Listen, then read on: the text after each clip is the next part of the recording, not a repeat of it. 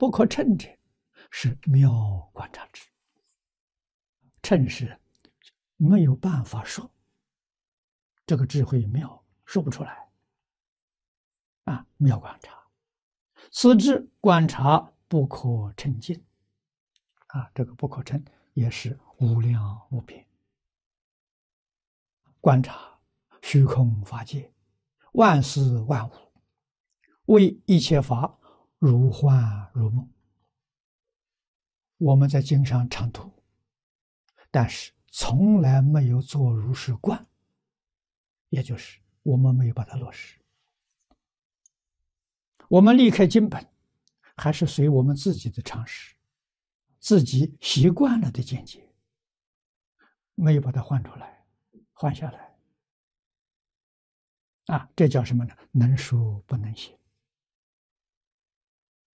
我们学的是佛学，不是学佛。那是学佛呢？学佛就是如幻如梦啊！哎，就应用在生活上，就应用在现前。六根对外面六尘境界，啊，眼耳鼻舌身，对外面色声香味触。如幻如梦，每一天都做如是观，观久了，真是这个样子的。《金刚经》的意趣通通现前了，《金刚般若》现前了，你真放下了，所有一切境缘当中，你不再执着了，你不再分别了，这就是大菩萨的境界。